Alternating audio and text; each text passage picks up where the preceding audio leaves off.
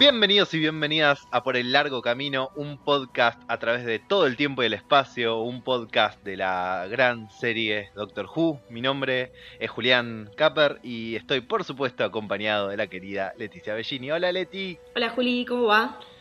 Todo muy bien, acá tomando un tecito en una taza muy inglesa para, para ponernos a tono. Yo estoy más con algo que le gustaría a Alfred, el mayordomo de Batman, eh, como vimos en la, tercera en la tercera película de la trilogía de, Dark Knight, un fernecito.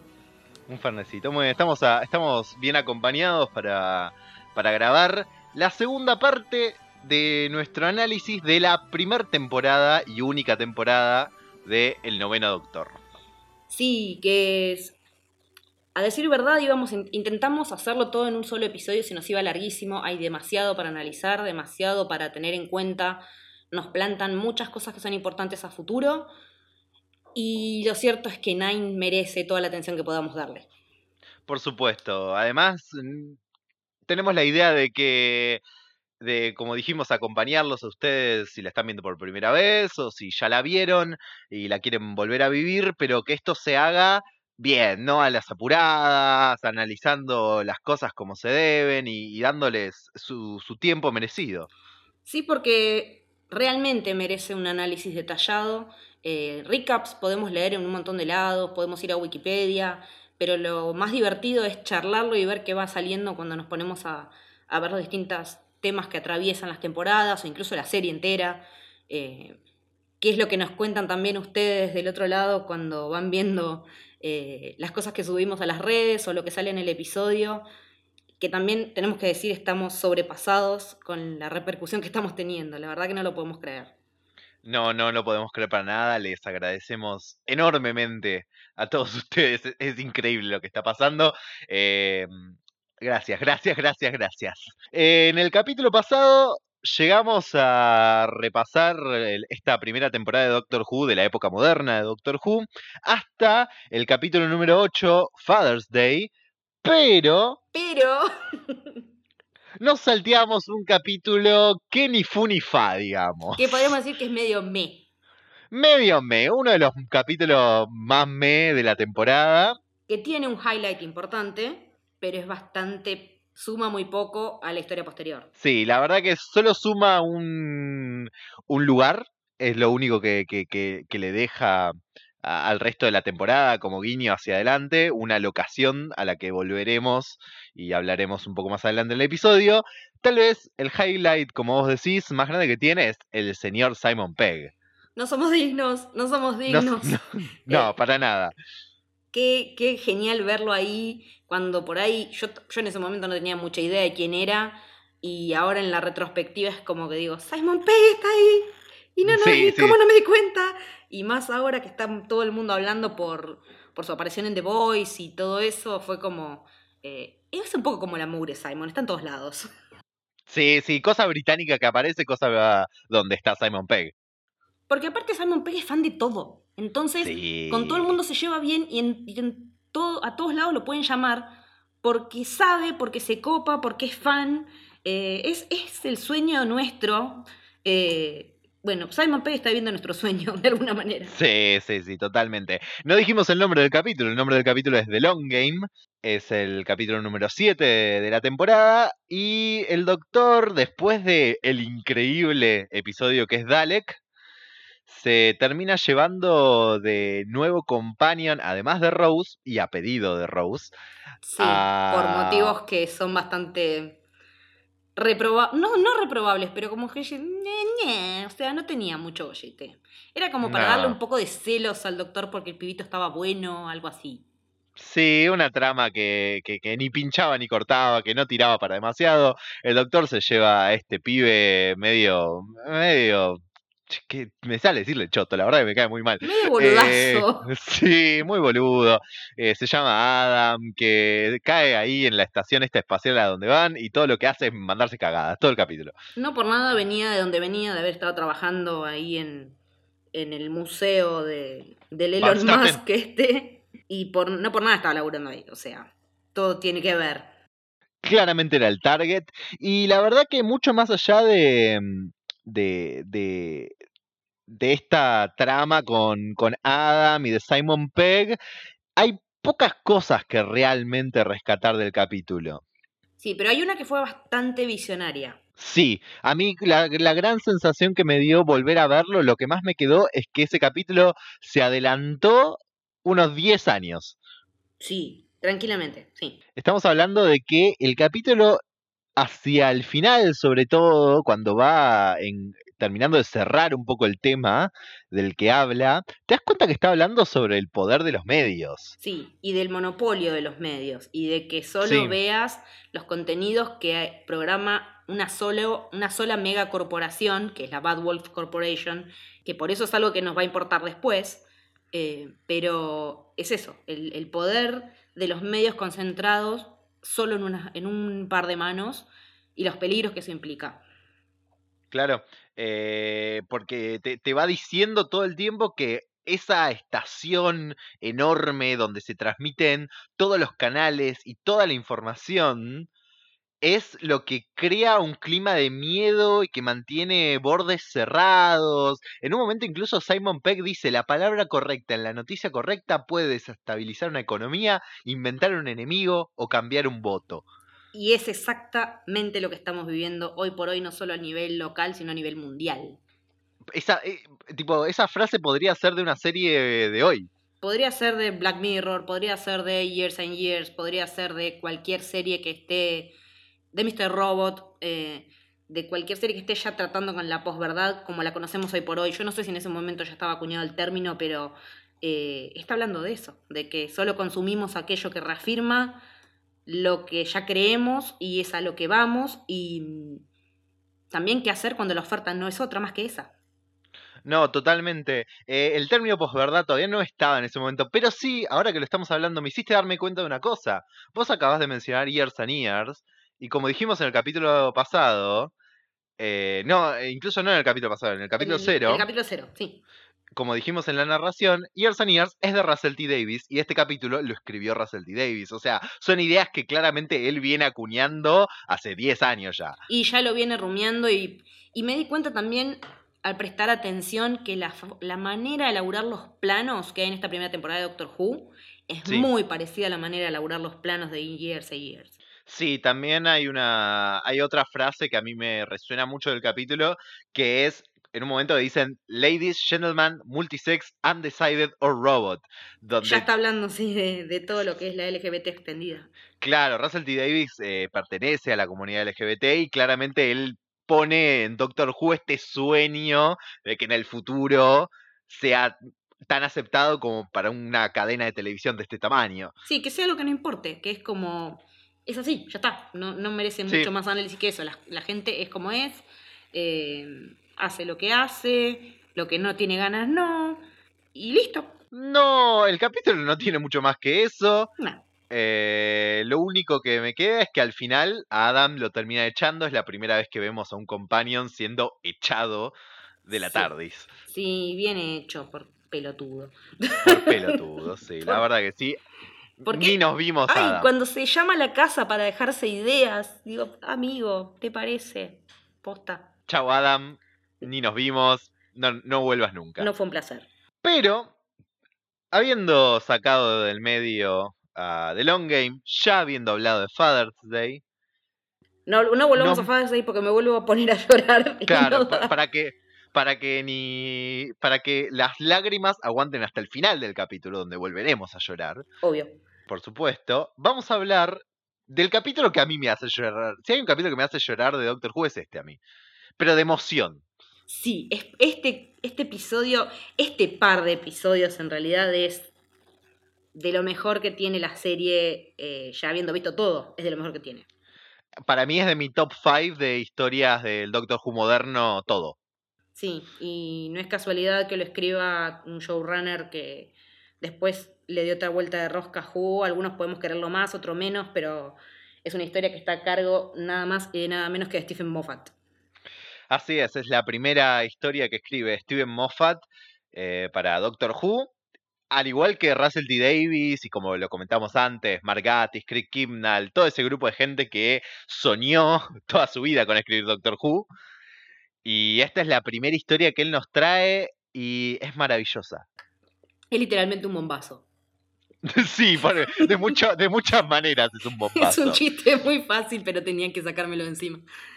Totalmente. Em, creo que es un capítulo que tiene un balance entre terrorífico, gracioso, entretenido y emocionante. Perfecto.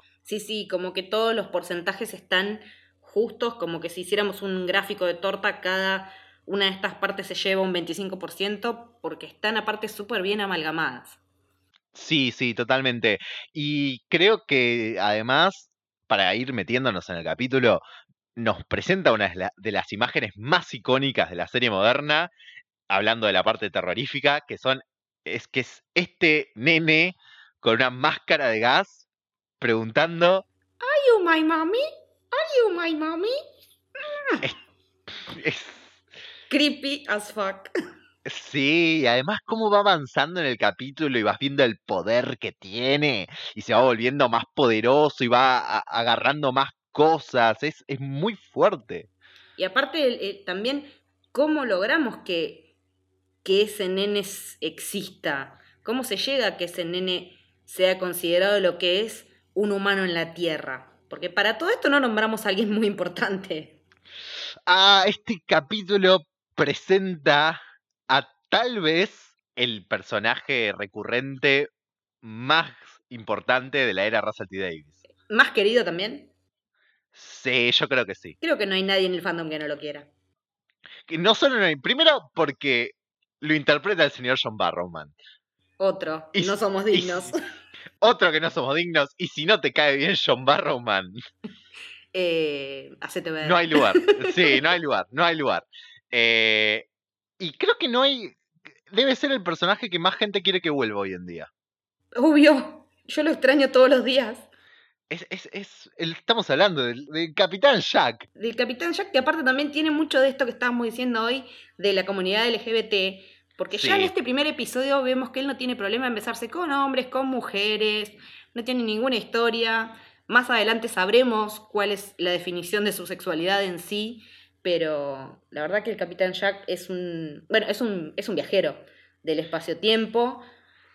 Todavía no terminamos de entender muy bien por qué acá. Sabemos que tiene un, un, un, elemento que le permite viajar en el tiempo. Sabemos que es medio sinuoso, medio piratón.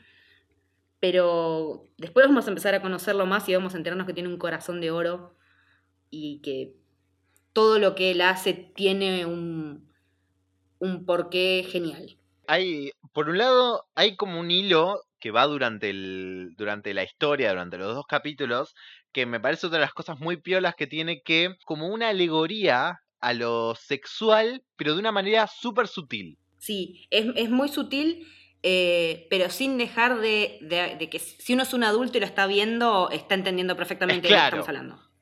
Sí, es totalmente claro, pero todas estas eh, cosas sobre si él, si el doctor baila eh, o, si sabe bailar, si tiene, si tiene movimientos, y esto que vos decías de la sexualidad fluida. De, fluida Jack, y que todo eso, cómo se termina de cerrar el momento donde eh, Jack tiene que seducir en realidad Rose quiere ir a seducir a un guardia y Jack le dice, mm, no, la verdad que me parece que no es tu tipo. Claro, sí.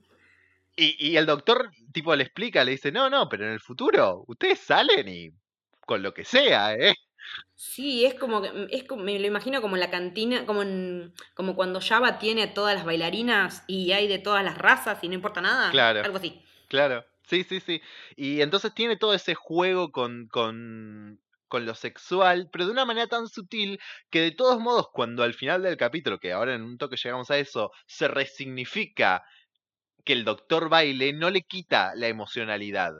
Es muy sutil el trabajo que hay sobre esas frases. Sí, porque en un primer momento el baile está aludiendo literalmente a la sexualidad, que también me hace acordar. A, este capítulo me hizo acordar un montón de cosas que vinieron después, obvio, ¿no?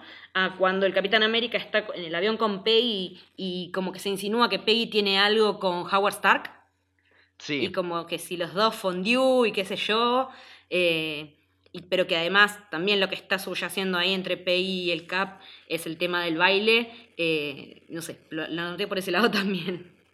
Bueno, es que también se une en la temática esta de la Segunda Guerra Mundial y cuando, cuando el doctor va a este lugar donde están cantando y bailando y ahí se da cuenta que está en la Segunda Guerra Mundial. E, Es, maravilloso que caiga y pregunte si alguien vio caer algo del cielo en el medio de la Segunda Guerra Mundial. Está en el medio del bombardeo a Londres en el año 41. O sea, la gente está rajando a los búnkers eh, y ahí es cuando estos nenes, nada, aprovechan para rapiñar comida, ¿no?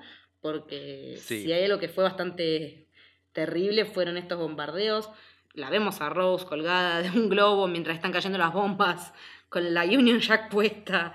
Toda esa, esa primera parte del episodio es como que te sitúa muy bien en tiempo y espacio y también es como que te baja de un ondazo a la realidad, porque hasta ahora no habíamos visto algo tan crudo de la realidad. Habíamos visto, sí, a Dickens, eh, habíamos visto un par de cosas, pero la realidad en sí de la guerra, solamente veníamos hablando de la guerra del tiempo, que es algo que ya es lejano de alguna manera. Ya Claro. estamos viendo lo que es la guerra en carne y hueso en la tierra y las consecuencias que tiene para la gente que está viviendo ahí. Claro, y todo eso lo vemos a través de los ojos de Nancy, que es esta, esta chica que ayuda a todos estos chicos para conseguirles comida durante los bombardeos, que es un personaje que está re bien planteado durante la historia, que, que te genera una conexión, una empatía de todo, que es graciosa, es inteligente, está, es un gran personaje. Sí, para porque aparte también sufre de algo que en la época era terrible, que en realidad ella estaba diciendo que estaba mal porque se había muerto su hermano, pero en realidad era su hijo.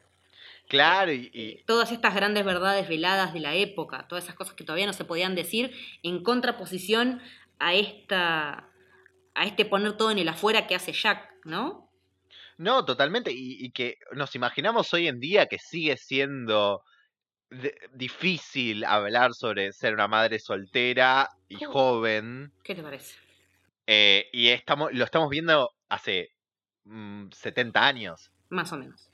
Entonces es, es un montón. Em, y lo otro, lo que vos decías de la conexión con, con una guerra real, con algo tan crudo, Hmm. el, el capítulo hace, ahí también hace un laburo de planteártelo en un par de frases Sí. que son maravillosas. Cuando le dice el doctor, tipo, cuando le habla de la época, le dice que la máquina de guerra alemana está arrasando Europa, nada puede pararla, hasta que una pequeña y húmeda islita le dice, no, acá no. Y le dice, tipo, "S- eran un ratón frente a un león, y, y habla de lo increíble que le resultan eh, los ingleses. Y tipo, le dice, no sé qué le causan a Hitler, pero a mí me dan miedo. bueno, a mucha gente le dieron miedo durante mucho tiempo. Claro, pero eh, y se conecta también un poco con lo que hablábamos antes de esta predilección que tiene eh, el doctor por los humanos y por los ingleses. Igual está bueno que, digamos, no sé si ya lo dijimos, eh, en esa época la serie se grababa en Gales, no se grababa en Inglaterra, eh, por lo que también un montón de los decorados que a veces pueden parecer medio berreta también tienen que ver con eso, con lo que habíamos dicho ya del presupuesto, eh, creo que fue en el episodio anterior, pero todo esto es Sí. reconstrucción, no, no hay locaciones reales de momento. Claro. Y además el otro lugar donde conecta con, con- me parece de una gran manera, es esta licencia que se toma Rose de decirle a Nancy que ellos ganan. Sí, que eh, me parece un momento re hermoso entre, entre, entre las dos y, y, y re personal de, de- de que ella no ve el futuro, pues, porque además de la Segunda Guerra Mundial le está pasando toda esta cosa terrorífica con, con que su supuesto hermanito, sabemos que su hijo está aparentemente muerto pero vivo, sí, porque ahora también vamos a explicar por qué parece que un niño muerto está vivo. claro, y ella... Para ella es el fin del mundo todo esto. No puede ser otra cosa que no sea el fin del mundo. Se les está viniendo el mundo encima literalmente. Sí, y que Rose le diga tipo, no, no, no solo hay mundo, ustedes ganan, le dice. Eso es, es, como, es un poco como lo que decíamos de Dickens, es decirle, che, no, no importa lo que pase en tu vida, sos importante y va a estar bien, tipo, hay futuro todavía. Sí, sí. eh, que es darle un motivo por el que vivir a alguien que aparentemente ya no lo tiene. No, claro, Porque exactamente. si hay algo que lleva a. Nancy luego de la gran pérdida que sufrió, es decir, bueno, ¿qué puedo hacer frente a esto que sigue pasando? Vamos a ayudar al que necesite una mano. Y que en ese caso son nenes, y no importa si hay que meterse a casas y robar comida, hay que hacerlo. Y listo. Porque esta gente tiene demasiado, o sea, tiene demasiado. En un contexto de guerra, tener un cacho de carne es un montón. Y que se pueda compartir eso y que se sume el doctor también. Y ese compartir la comida también los, los, los hermana más allá de todo lo que es el sufrimiento, sino en un momento, por lo menos un toquecito grato, un rato. Olvídate un cachito de algo. Sí, totalmente. No sé qué te pasa a vos con, con, con el capítulo en general. Por un lado, tiene un estilo muy particular. Es rompe con lo que veníamos viendo, definitivamente. Creo que una vez que lo ves en retrospectiva, entendés por qué Moffat es la persona elegida para ser el showrunner después de Russell T. Davis. Sí. Porque el estilo que demuestra en este capítulo es completamente diferente de Russell T. Davis. Sí, es, es otra manera completamente distinta de contar. Eh, por eso es, un, es, una ruptura también en la serie en este momento, siendo el episodio 9. Eh, ya más. Es también siendo un poco algo encapsulado dentro de lo que es la, la historia general de la serie, ¿no? Porque sí. Eh, hay algo que va a pasar, que va a decir el doctor en, The Doctor Dances, que, que marca la serie de ahora y para siempre, y que esté en un episodio de Mafat no es casual. Totalmente de acuerdo. Es un. Bueno, lo que, lo que decíamos hace un ratito que íbamos a contar es que. ¿Por qué creemos que un nene que está muerto y que tiene una máscara de gas es un nene que está vivo? Esto que cayó del espacio, que supuestamente es una nave ambulancia, que es lo que Jack les quiere vender, eh, tiene nanogenes, que son los nanogenes, ya hoy por hoy medio que ya lo vimos en 850 ficciones distintas, pero son genes, son, son como nanorobots que reconstruyen un cuerpo. Y lo primero con lo que se encuentran es con el cuerpo de este nene. Jamie está muerto, tiene una máscara de gas y lo que reconoce, lo que reconocen los nanogenes como el primer humano es esto. Entonces asumen que un nene con el con el pecho hundido por el peso de algo que le cayó encima, que tiene una máscara incorporada, es un humano, como corresponde. Entonces, por eso se da el plan de contagio, porque esos nanogenes creen que están curando cuando en realidad están haciendo todo lo contrario. Entonces, el, concepto de muerte se resignifica también y de vida, y qué es vida para quién. Claro, y, es esa cosa de mezclar el futuro con el pasado, porque que esta idea que, vos estás planteando y que también para mí se mezcla un poco con la idea de eh, qué tan inteligente puede ser una inteligencia artificial. Sí, eh, sin el factor humano jugando. Claro, si algún día va a poder reemplazar un humano, este es el tipo de teorías que te dicen que no, porque hay ciertas cosas que no puede distinguir. Y cómo todo eso se mezcla en esta historia de la Segunda Guerra Mundial es una amalgama maravillosa. Sí, que si les interesa el tema y no la vieron, vayan a ver Westworld porque tiene todo esto. está dedicada especialmente a esto. ¿Qué pasa cuando una inteligencia artificial cobra vida? ¿Qué es vida en ese contexto? No vamos a hablar de Westworld ahora, pero si les interesa el tema es una buena, es una buena serie para ver. El concepto de estos nanogenes que de vuelta el capítulo te lo tira en un momento, medio al pasar, como para entender un poco lo que está pasando con Jack, pero vos no te ves lo que va a venir después, la resignificación de vuelta que tienen los nanogenes hacia el final del capítulo y hacia el reveal de lo que está pasando. Sí, porque mm, si es una inteligencia artificial y puede volver a aprender. No, no aprende solamente lo que ya aprendió, sino que está en constante proceso de absorción y cuando cambian las cosas, cuando el doctor ayuda a que cambien las cosas, eh, va a pasar algo que no vamos a volver a ver nuevamente en Doctor Who, creo que nunca. Sí, creo que, creo que nunca.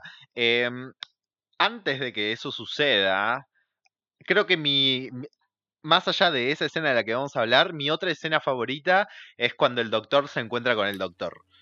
Sí, esa escena es genial.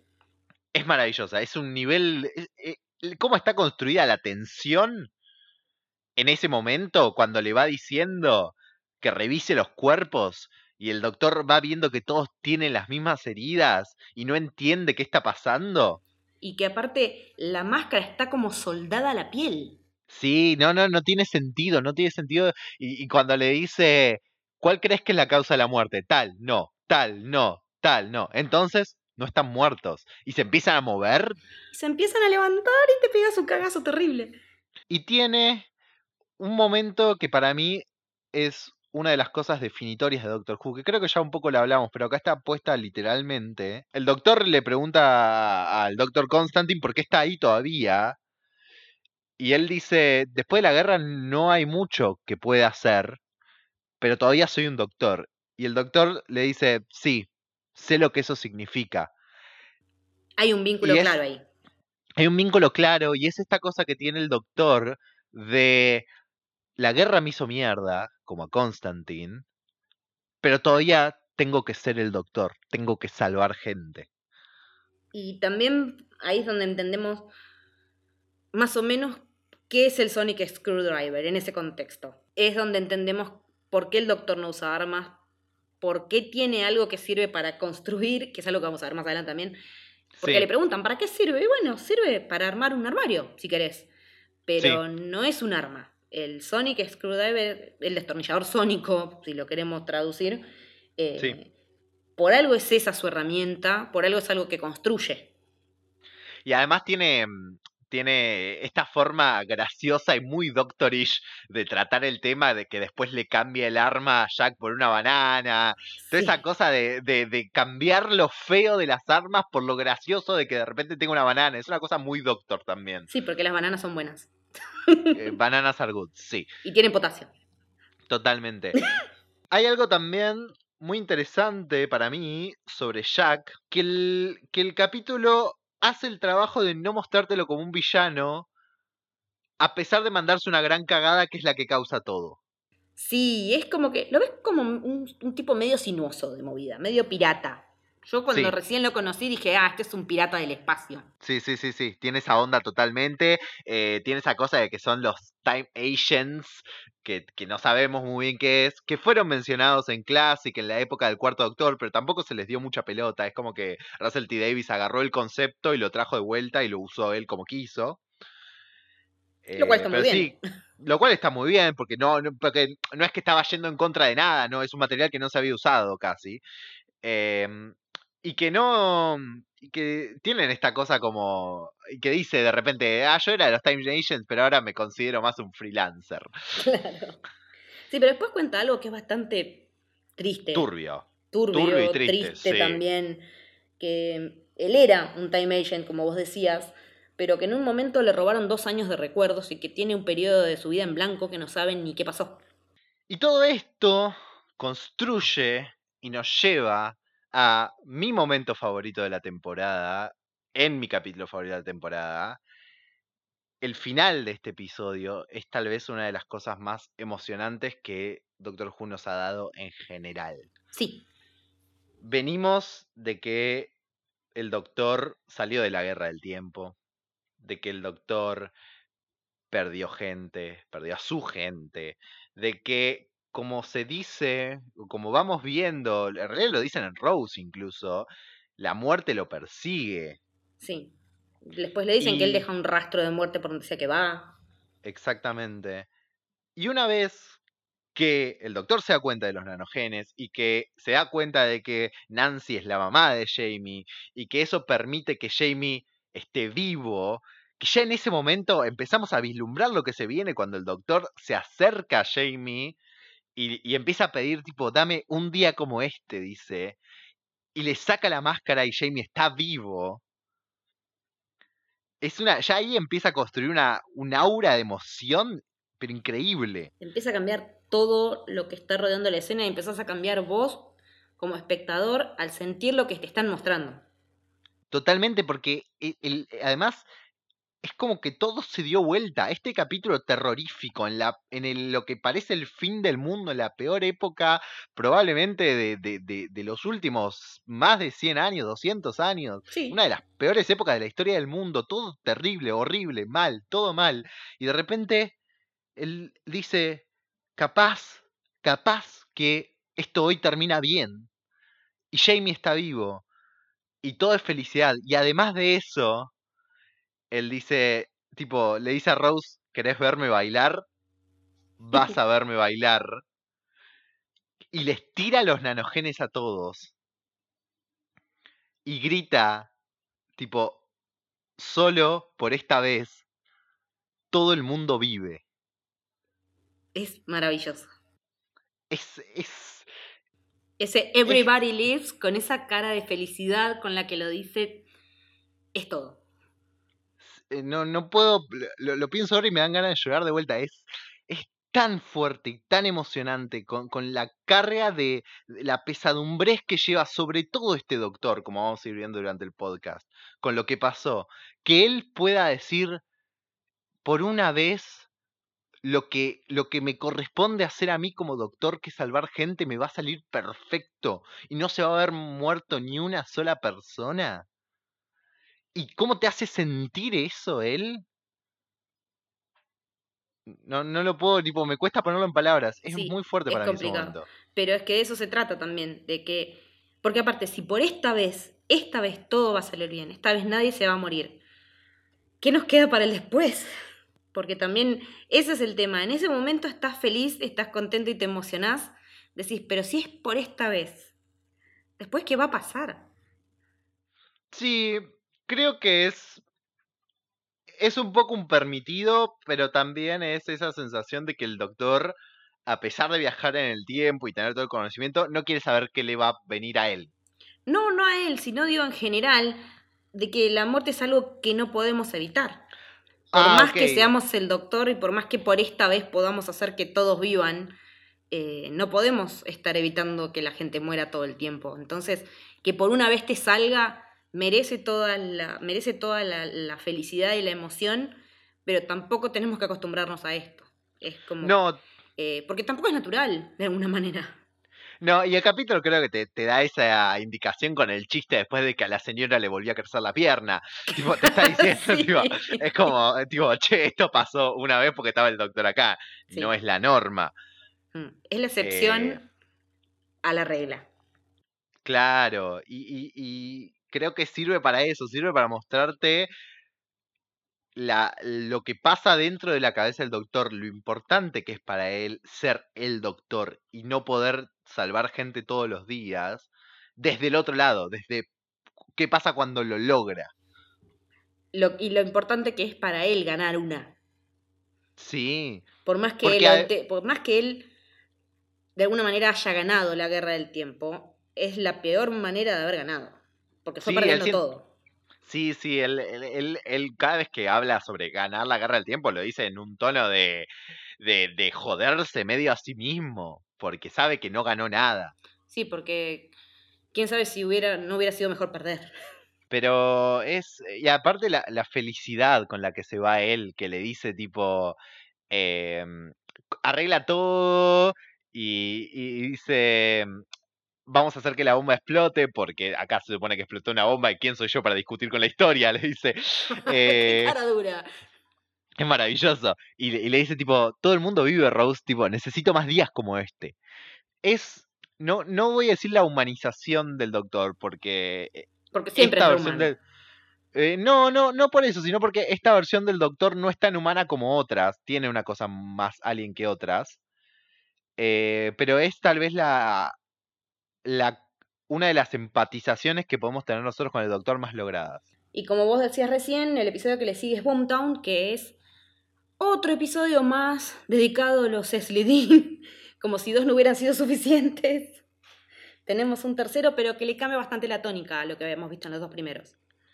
Sí, no, para mí, que ya lo hemos hablado, a Mm. diferencia de vos, no lo, no, sigue sin justificarlo eh, el hecho de traer de vuelta a los Slytherin, pero sí es verdad que les da un valor agregado que no tuvieron en los episodios anteriores, con el hecho de que se crea esta discusión moral y se victimiza un poco al enemigo.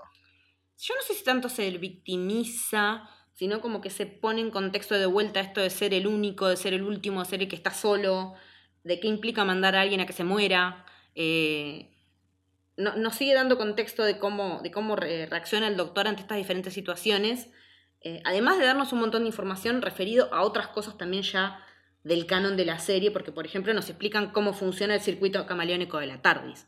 O sea, más allá de la... Sí, la pobre mina Slidin es la última. eh, tiene otros pedacitos de info que también son interesantes y porque aparte em, también creo que va sobre lo que es el tema de la temporada, que es esto de ser el último D, el último Time Lord, el último Dalek, el último Slidin y qué implica esa soledad. Sí, sí, totalmente abarca todos esos temas y como vos decís, es uno de los capítulos que, a, excepción de los primeros, capaz, te tira más información eh, necesaria para entender un poco el contexto general de la serie. Como vos bien dijiste, te habla un poco del Chameleon Circuit, que es esto que permite que la TARDIS, que las TARDIS en general, porque creo que no lo dicen en la serie moderna, pero es un conocimiento que se sabe de clase, que las TARDIS son naves de los Time Lords, que, que había muchas, que ellos hacían. Ellos creaban las TARDIS para viajar en el tiempo del espacio, había un montón. sí, eran em, como sus autos. Claro, eran básicamente como sus autos. Y, y, el camino circuito era lo que permitía que se disfracen en las distintas épocas o planetas que visitaban de algo que no que, se escondiera fácilmente. Que no llamara la atención en realidad, algo que, es parte del paisaje. Exactamente, pero cuando el doctor aterrizó en los 60, que es cuando la serie clásica empezó, se disfrazó de una de estas cabinas de policía y se trabó el Chameleon Circuit, aparentemente, según dice el doctor, pero le gustó tanto que decidió no arreglarlo. Y otra de la información que va a ser muy importante para los dos capítulos que siguen es que al final del episodio, la acción que terminan realizando sobre esta Slethine es a través de el corazón de la TARDIS. Y como que tenemos una primera referencia a eso. Claro. También le llaman Time Vortex. Y además nos explican también que la TARDIS es telépata y que puede leer tu mente. Porque también ya habían, ya habían presentado antes el tema de cómo puede ser que Rose esté entendiendo a estos tipos que hablan en el idioma de otro planeta. Y eso es que la, la TARDIS arma, hace un link con tu mente, hay un enlace telepático y puede traducir para que vos entiendas en, tiempo real lo que el otro está diciendo y viceversa.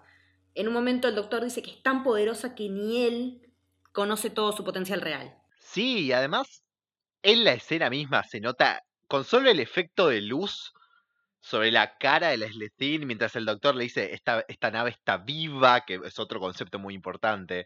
Sí. Tipo, dice, esta nave está viva y vos abriste su alma y la estás viendo y que ese, ese poder la logra convertir en un huevo de vuelta. Es como una demostración de acá adentro, pero está el poder del universo entero. Sí, y ahí adentro puede pasar lo que sea, todo es posible. Otra de las cosas que también, para, como para ir cerrando con este episodio que me quedó, es como que está la, dicotomía entre la compasión y la crueldad, ¿no? Que también es una constante en la serie, no solo en la temporada. Sí. Que también es, nos plantea eso si podemos cambiar realmente, si puede el doctor cambiar, si matar a millones le pesa tanto como para dejar vivir a uno y que eso compense por todo eso. Em, y que todo eso pesa sobre él, que todo, él, él tiene el peso de todo eso y hasta dónde él no se siente un hipócrita en ese sentido, ¿no? Porque él lo plantea con eso, porque ¿qué, ¿cuál es la vara que usa para medir haber matado a millones pero dejar vivir a esta y dejar y volverla a estado huevo? Entonces, estamos viendo eh, estamos viendo un momento de crisis existencial del doctor que es bastante heavy. Totalmente. El doctor encuentra una respuesta en lo que dijimos antes de usar el Time Vortex para devolverle la vida y darle una segunda oportunidad. Sí. Y, que de vuelta se une con qué significa ser el doctor. Sí. Y, y cómo siempre, aunque no sea de como con Dickens, como hablamos en el capítulo cero con Van Gogh, que no sea de la manera que esperamos, se puede salvar a la gente de alguna manera. Sí. El episodio 12 tiene un nombre muy importante, más allá de que después en sí el episodio no le haga justicia del todo, pero es algo que es parte fundamental de la temporada, son esas dos palabras que ya hemos mencionado en el episodio pasado, que son Bad Wolf. Estamos de vuelta en, ese, en esa estación espacial que transmite todas las horas del día, todos los días, todo el año, de todos los años, constantemente por televisión, y de vuelta el cuarto imperio humano no es lo que el doctor pensaba que había arreglado en ese, en ese séptimo episodio, ¿no? No, no, algo pasó, algo salió mal de vuelta, es que sí, porque él en realidad intervino, 100 años después vuelve a ver si se encontró con este imperio que debía ser y de vuelta no es. Otra vez las cosas no son como deberían ser.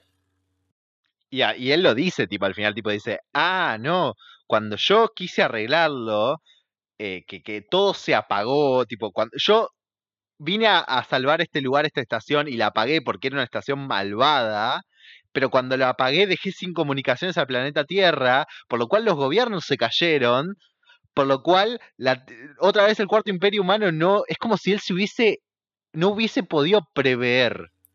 Que suele ser muy raro en él.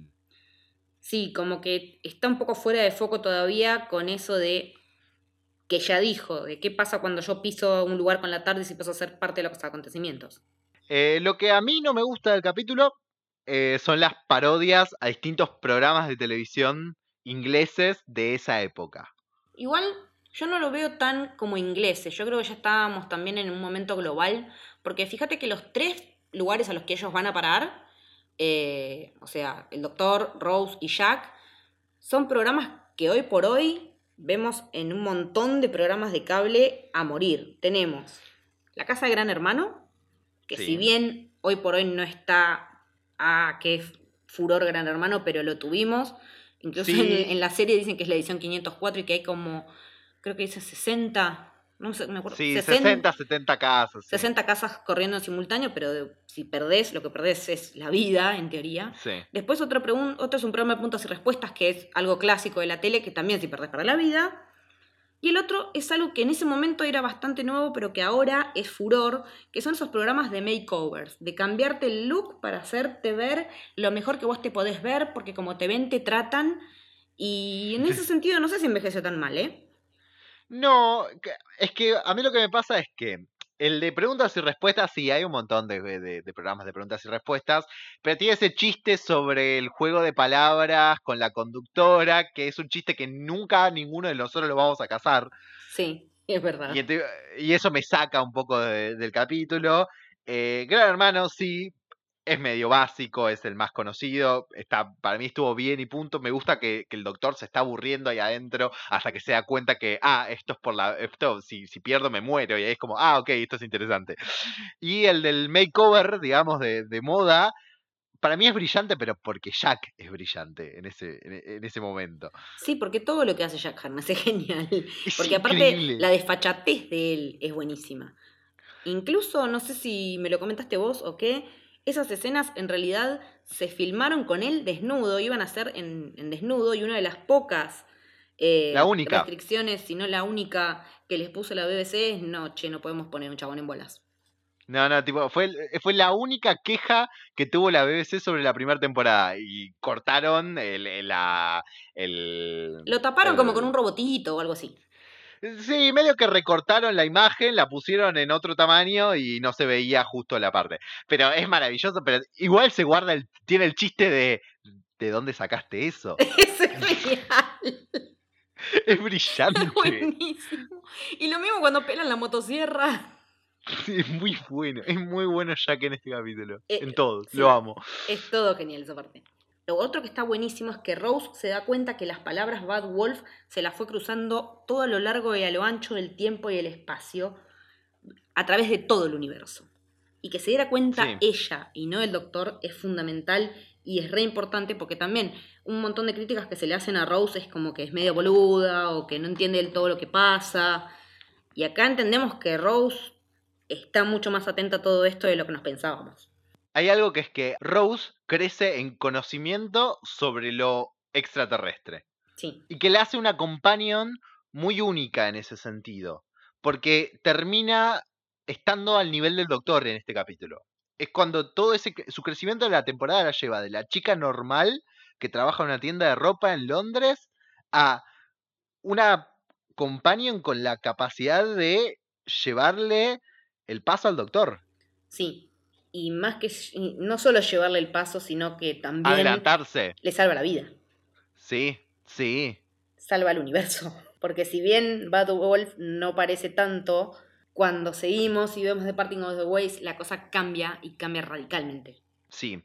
Eh, ya hacia el final de Bad Wolf empezamos a dejar todo ese juego de la televisión para pasar a tal vez lo que supongo que haberlo visto en ese momento fue uno de los cliffhangers maravillosos que debe haber tenido Doctor Who en la época. Sí, porque si bien en, The Long Game habíamos visto que había una especie de criatura a la que todo respondía, acá que toda esta, esta estación espacial responde a The Controller. Que The Controller es una persona que está enganchada a un montón de cables y que está todo Sí. el tiempo tirando data, tirando data y habla de My Masters, mis, mi- mis amos, aquellos a los que no puedo nombrar porque su nombre está prohibido. Y en un momento dicen que ella, la, la controller, dice, mis amos tienen miedo de vos. Le dice eso al doctor claramente. ¿Y quiénes son los que le tienen miedo al doctor?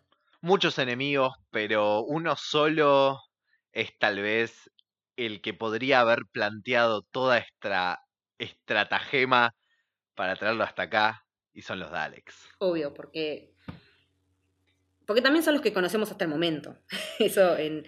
no- Pero es otro de los grandes trabajos de la temporada, de cómo te plantean este único Dalek a la mitad y te plantean un montón de, de información que vas a necesitar para que entiendas rápidamente lo que está pasando en el final de temporada. Sí, porque aparte em, también nos resignifica esto de que toda la gente que está jugando los juegos va muriendo. En realidad no va muriendo, la están, con esos rayos que los hacen polvito, los están. Es un transman que los está usando, que lo están usando como para generar otra cosa. Son la semilla para seguir creando Daleks, para que ese único no fuera único. Y se viene un quilombo terrible porque no es uno ahora. Son cientos de miles de Daleks. Ya no son una raza perdida. Hay un emperador que se encargó de generar Daleks a morir, todos con una sola, una sola tarea, que es la de hacer mierda a todos los humanos. Sí, son, creo que había sacado el cálculo, son 200 naves con 2.000 Daleks en cada una, son medio millón de Daleks, Una bocha. apuntando a invadir la Tierra, guiño a tal vez una de las historias de Doctor Who clásico más recordadas, que es la invasión de la Tierra de los Daleks, que si tienen que ver un serial de Doctor Who, ese es uno de los más recomendables, es increíble. Eh, y además que el emperador de los Daleks es una figura que también viene de, esa época. eh, y los vemos de vuelta, imparables, pero multiplicados por medio millón. Sí, porque aparte está bueno el, el tema de cómo zafó el emperador. Porque vos decís, si el doctor se tomó el trabajo de matarlos a todos. No, resulta que su nave cayó a través del tiempo y por eso zafó de morir en la Time War. Te da esta sensación de un Dalek de vuelta, un Dalek que se escapó y tenía la inteligencia, porque era el Dalek emperador, para recrearlos a todos. Y de repente la Tierra y el universo están en peligro de vuelta. Sí, como, y aparte esa sensación del doctor de todo lo que hice fue en vano. Para esto maté a toda mi gente. Pero eso dura mucho menos que en Dalek. Sí, está mucho más compacto. Rápidamente él se les pone enfrente y los discursos que le tira a los Daleks para asustarlos Son para hacer un marco cada uno. es, creo que es más allá de, como hablamos antes de, de Doctor Dances, es para mí uno de los momentos claves donde la actuación de, de Eccleston se gana todo. Sí, sí, porque en el momento en que los Daleks están atacando, la TARDIS tiene un campo de fuerza protector, se materializa, eh, empezamos a ver que Jack mata a uno, qué sé yo.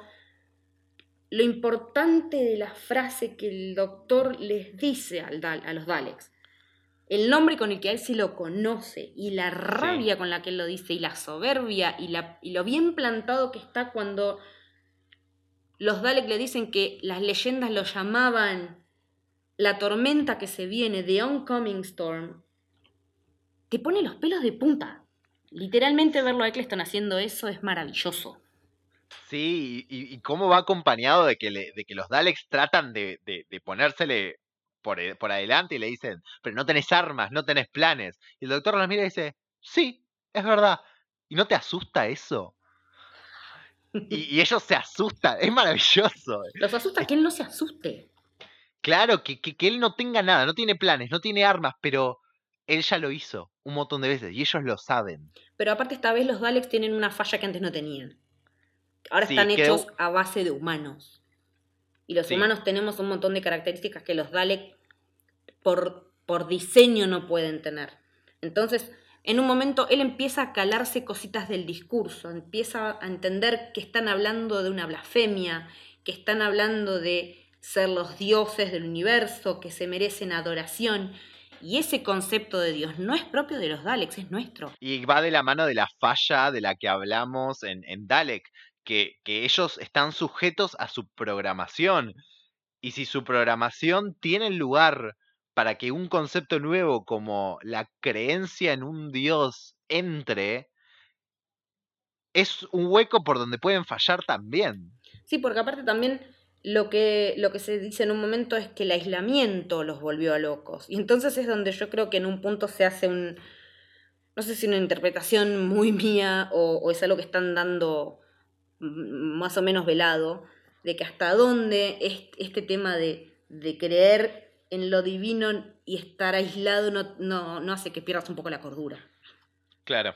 Como que el exceso de necesitar creer en algo y estar solo te lleve a ese extremo y que, que esa humanidad sea lo que te juegue en contra.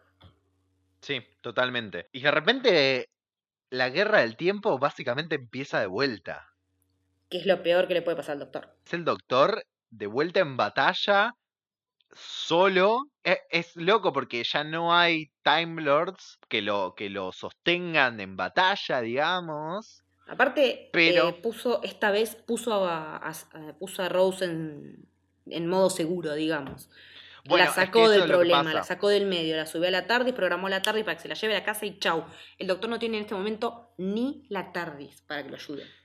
Es que pasa eso, me parece que, que, que lo que él le pasa es que, ok, no tiene a los Time Lords, pero sí estaba Rose ahí. Y no iba a pasar lo que pasó con los Time Lords con Rose. Entonces la tiene que mandar. Otro momento que me hace llorar, cuando la manda. Y cuando ella se da cuenta de qué es lo que pasó. Que no es que fue a buscar una cosa y volvió. Chau, te fuiste, volviste a tu casa. Y cuando se le aparece el holograma. Eso, digo. Que le dice, si estás viendo esto es porque estoy muerto. Sí, y se le nota, tipo, y, además mientras está el holograma, que lo vemos al doctor, y él está súper triste de que la tuvo que, eh, la tuvo que mandar porque había conseguido una companion de vuelta y de pronto la tuvo que dejar ir y él siente que se va a morir. Y, y, ese, los dos están completamente tristes de haberse perdido y aparece el holograma y le dice esto y que al final, tipo, ese juego sin sentido pero maravilloso de que, de que mire a cámara, de que la mira Rose sí, ay, y le diga, tipo, tener una vida fantástica, yo, pero me hace llorar eso. Aparte cuando le dice, deja que la tarde se vuelva parte del paisaje y muera. Es increíble. Es terrible, te parte el corazón. Porque en realidad vos decís, es lo lógico, es lo que él, en esta instancia, habiendo pasado todo lo que pasó, es lo que no le quedaba otra que hacerlo. Sí, y, y, además es donde eh, es el primer golpe emocional que te pega el, el, capítulo. Ya te prepara un poco unos minutos antes cuando Jack se despide de los dos. Ay, sí, por favor. Y se los chapa a los dos. Sí, siendo el plurisexual hermoso que es. Pero el verdadero golpe emocional primero es ese del holograma. Y después lo que pasa es la consolidación de todo esto de Bad Wolf que estuvimos viendo. Sí, sí, sí, porque en realidad nos damos cuenta, en un momento, yo no lo había pensado así, pero como que nos damos cuenta o nos dice la serie que Bad Wolf no es un mensaje diseminado por los Daleks a través del tiempo y el espacio. Los Daleks lo dicen, tipo, no fuimos nosotros. No fuimos nosotros, no sabemos de dónde la va, de qué la viene, de qué la va esto.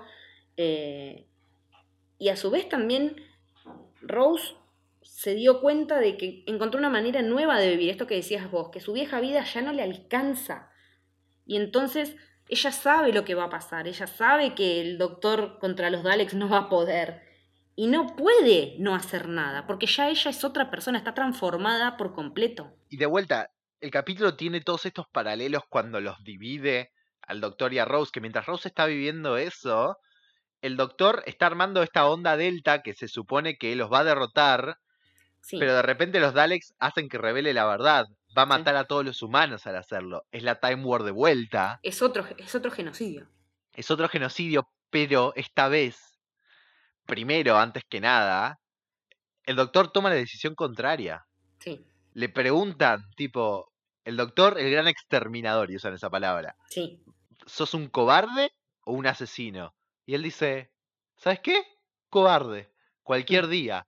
Tipo, él no lo va a hacer de vuelta, no puede. No hay manera. No, no hay manera de que... no él entiende que había tomado la decisión correcta en la Time War, pero no lo puede hacer de vuelta.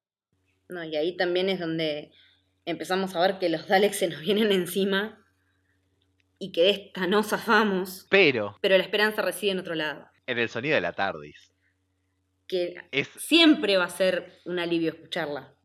el, el- la TARDIS apareciendo en ese momento es, es esa luz de esperanza ahí para el doctor, aunque él no quisiera que eso pase. Sí, porque aparte me parece que no se imagina ni de casualidad lo que va a ver. No, no tiene idea. No tiene idea. Porque a todo esto, Rose estando en Londres no se dejó estar. Ella teniendo la llave de la TARDIS, sabiendo que había alguna manera para que arranque algo, se conecta con esa alma de la TARDIS que habíamos visto y absorbe todo el continuo del tiempo y el espacio en ella misma. Y es que es algo que no nun- nunca nadie había hecho algo así, menos un humano. El doctor no podía imaginárselo. Y entonces le dice, ese es- nadie debería ver eso. nadie debería ver eso. Y, y el doctor entonces está ahí sin esperanza y viene la tarde y se abre la puerta y es ella y, y, todo es nuevo y esa esperanza que él no sabía que podía tener aparece. Sí, tiene uno de los, de los diálogos más cortos pero más potentes que tiene para mí la serie, que es fenomenal, que es cuando ella dice que el Bad Wolf es ella. Yo soy el lobo malo. Me creé a mí misma. Tomo estas palabras, las desparramo en el tiempo y en el espacio.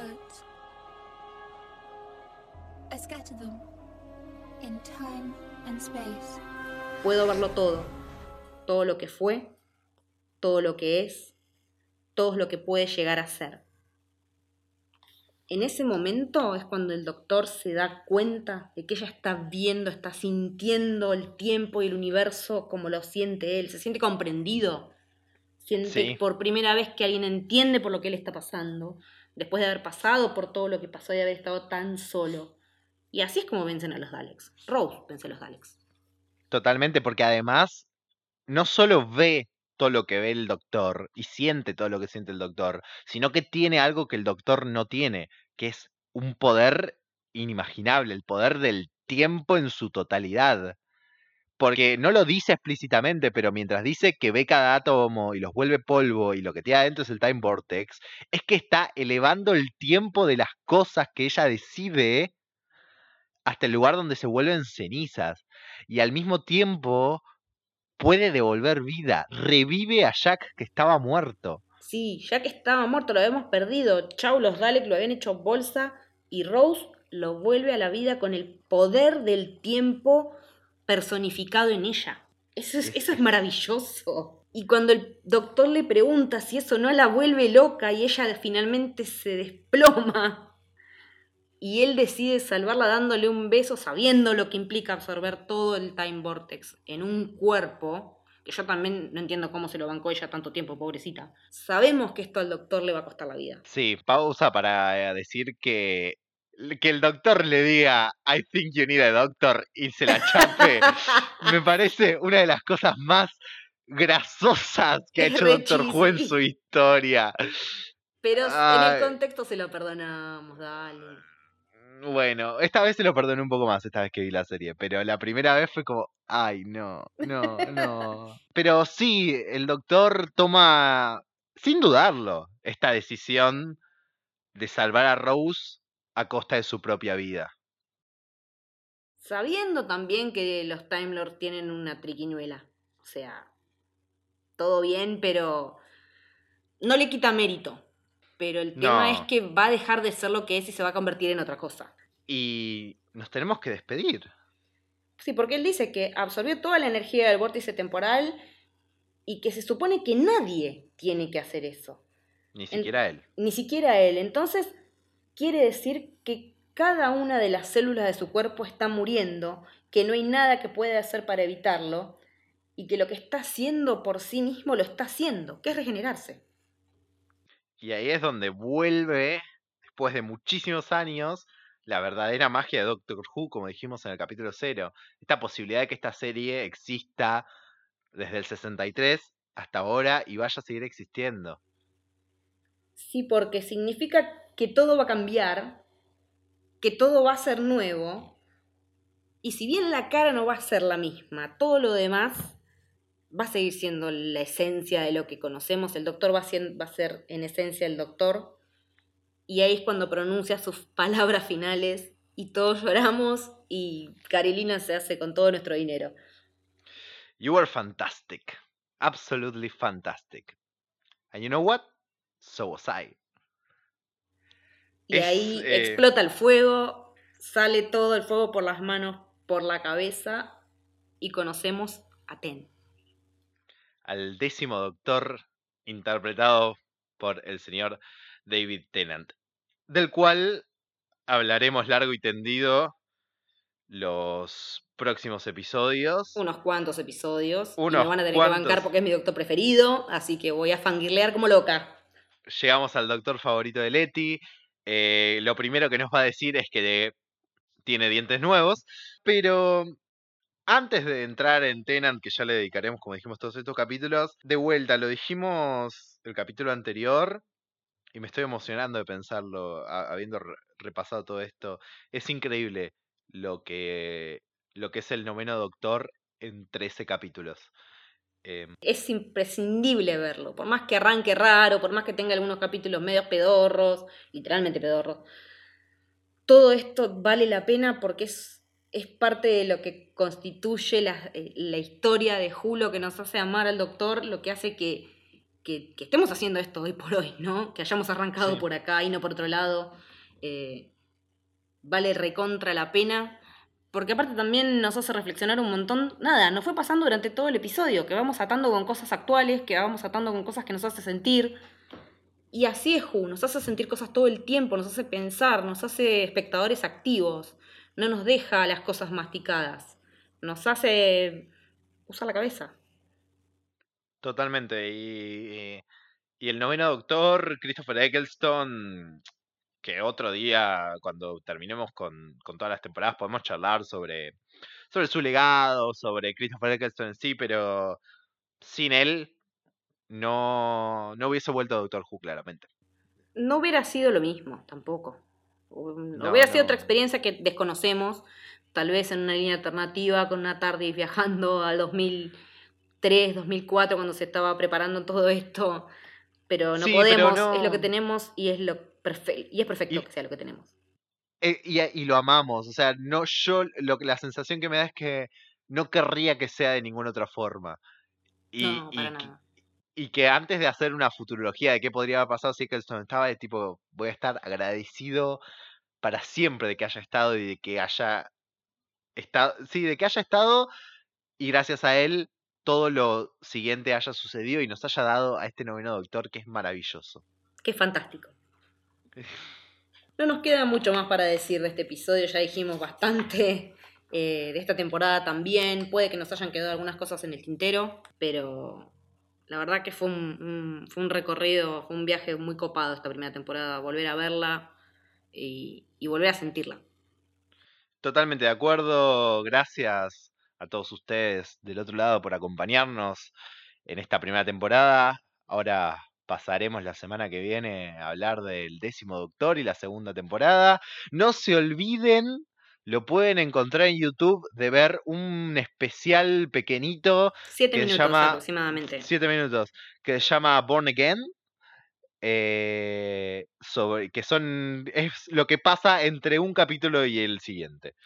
Sí, sí, porque es, es lo que pasa entre este episodio que terminamos de comentar, entre mm, The Parting of the Ways y el especial de Navidad. Son esos siete minutitos de Born Again que realmente le dan un contexto piola para empezar a, a meterse en lo que es 10. No es ah, súper necesario, pero está bueno sumarlo.